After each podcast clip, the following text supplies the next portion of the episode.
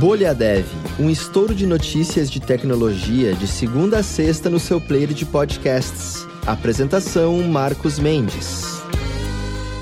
Olá, bem-vindos e bem-vindas ao Bolha Dev dessa quarta-feira, dia 28 de setembro, aniversário de 24 anos de quando o IE, o Internet Explorer da Microsoft, ultrapassou pela primeira vez o Netscape Navigator em participação de mercado. Isso deu início aí a um caminho que levou até 2003 o IE conquistar quase 95% de participação, né, de market share, e daí para frente foi ladeira abaixo, né? Porque saiu o Safari 1.0, depois o tempo foi passando, saiu a versão pública também, a primeira versão 1.0 pública do Firefox. Aí, claro, em 2008 saiu o Chrome, mas ainda assim, até 2012, o IE seguiu na primeira colocação, depois foi ultrapassado aí, em muito, na verdade, depois, pelo Google Chrome, dando início a essa etapa mais moderna dos navegadores que justamente contou com o fim do Internet Explorer e o Edge, que hoje é baseado justamente no Chromium, né? Mas tá aí, como o mundo dá voltas, de qualquer forma, 24 anos de um marco de quando o IE ultrapassou o Netscape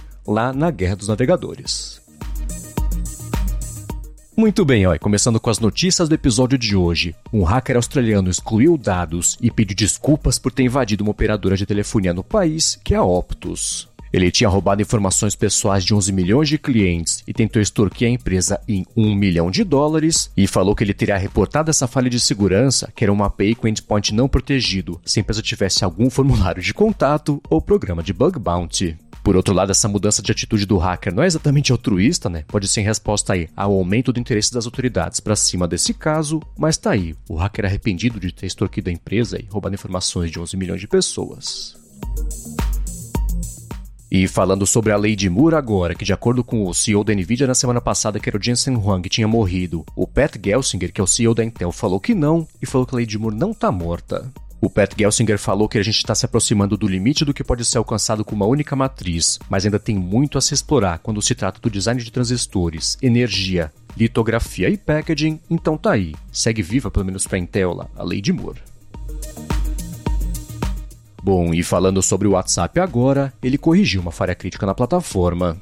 Essa vulnerabilidade permitia que o invasor explorasse um erro conhecido como Integer Overflow, possibilitando a execução de código malicioso no smartphone da vítima, depois de solicitar uma chamada de vídeo contendo um código manipulado, com esse código de segurança conhecido como CVE 2022 36934, e esse bug afetava todas as versões do aplicativo, né? tanto de iOS quanto de Android também, até a Business, até a atualização que foi a V2 22 16.12. Então garante aí que seu WhatsApp está atualizado. E falando sobre o preço da internet agora, pinta uma pesquisa global com 117 países que mostrou que é na Armênia que fica o acesso mais barato à internet banda larga do mundo, com a galera trabalhando 18 minutos só por mês, né, para conseguir pagar a internet. Já o Brasil ficou lá para baixo na lista, né, na 81ª posição, com um brasileiro em média que recebe o salário mínimo tendo que trabalhar aí por mês 6 horas e 40 para contratar esse mesmo plano aí de internet banda larga mais barato. Bom, e falando sobre robótica agora, um robô bípede estabeleceu o recorde mundial de corrida de 100 metros rasos, que foi o Android Cassie, que marcou um tempo de 24,73 segundos. Esse resultado foi certificado pelo Guinness inclusive como a melhor marcação para sua categoria, mas ainda assim, né, tá bem atrás do 100 Bolt, por exemplo, que fez esse mesmo percurso aí em 9,58 segundos em 2009. E trazendo aqui agora o papo do episódio para o mundo do, na verdade, streaming e jogos, né? A Netflix fez é, o primeiro estúdio próprio dela de videogames. O objetivo desse estúdio vai ser criar jogos originais de alta qualidade e também sem anúncios. Ele fica lá em Helsinki, na Finlândia, né? Que de acordo com a empresa lá é um dos melhores lugares do mundo aí para fazer desenvolvimento de jogos. Bom, e falando sobre compressão de imagem agora, o engenheiro suíço Matthias Bowman falou que o software Stable Diffusion consegue comprimir as imagens melhor tanto aí do que o WebP quanto também o JPEG. Ele falou que o tamanho dos arquivos foi 25% menor do que o WebPs e 12% menor na comparação com JPEGs, mas esse método, por outro lado, não é bom nem com rostos e nem com textos, e pode inventar, né? Pode alucinar características também que não estavam presentes aí na imagem original. Então tem isso, né? É melhor de um lado aí, mas pior do outro. Muito bem, ó, entrando na reta final aqui do episódio, a dica de hoje é sobre a Luraversa para você que está entrando no mundo de métricas e quer saber mais sobre Kanban no Gira. Pintou um vídeo bem bacana no canal da Alura no YouTube, em que o Roberto Sabino, que é instrutor da Alura, faz um projeto Kanban no Gira, configurando o dashboard lá com gadgets também, para ver as métricas de desenvolvimento do trabalho, e você pode ver esse vídeo acessando o link que está aqui na descrição. Muito bem, olha, para encerrar o episódio de hoje, eu quero trazer o resultado daquela enquete que eu falei ontem do Dan Vitoriano no Twitter, que saber de vocês o que mais incomodava em sistemas quando trabalhava com desenvolvimento, e ganhou com 34% falta de documentação.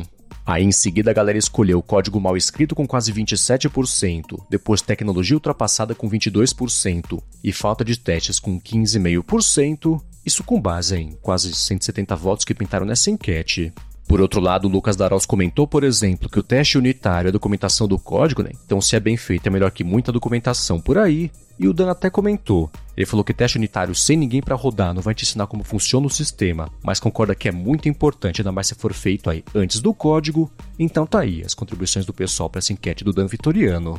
Agora, se você também tem uma dúvida ou tem uma enquete que você quer uma ajuda para que mais pessoas respondam, você pode twittar mencionando a gente no Twitter, no bolhadevpod, ou só também com a hashtag bolhadev, que a gente sempre tá de olho, né? Poder pensar o que pinta de interessante, trazer aqui nos episódios. E claro, obrigado como sempre a quem tá recomendando e avaliando também o Bolha Dev pra gente poder descobrir o podcast. Lembrando que eu no Twitter sou arroba mvcmendes e a Lura você encontra, claro, no arroba aluraonline e a gente volta amanhã para te informar sobre tecnologia, inovação e desenvolvimento. Até lá!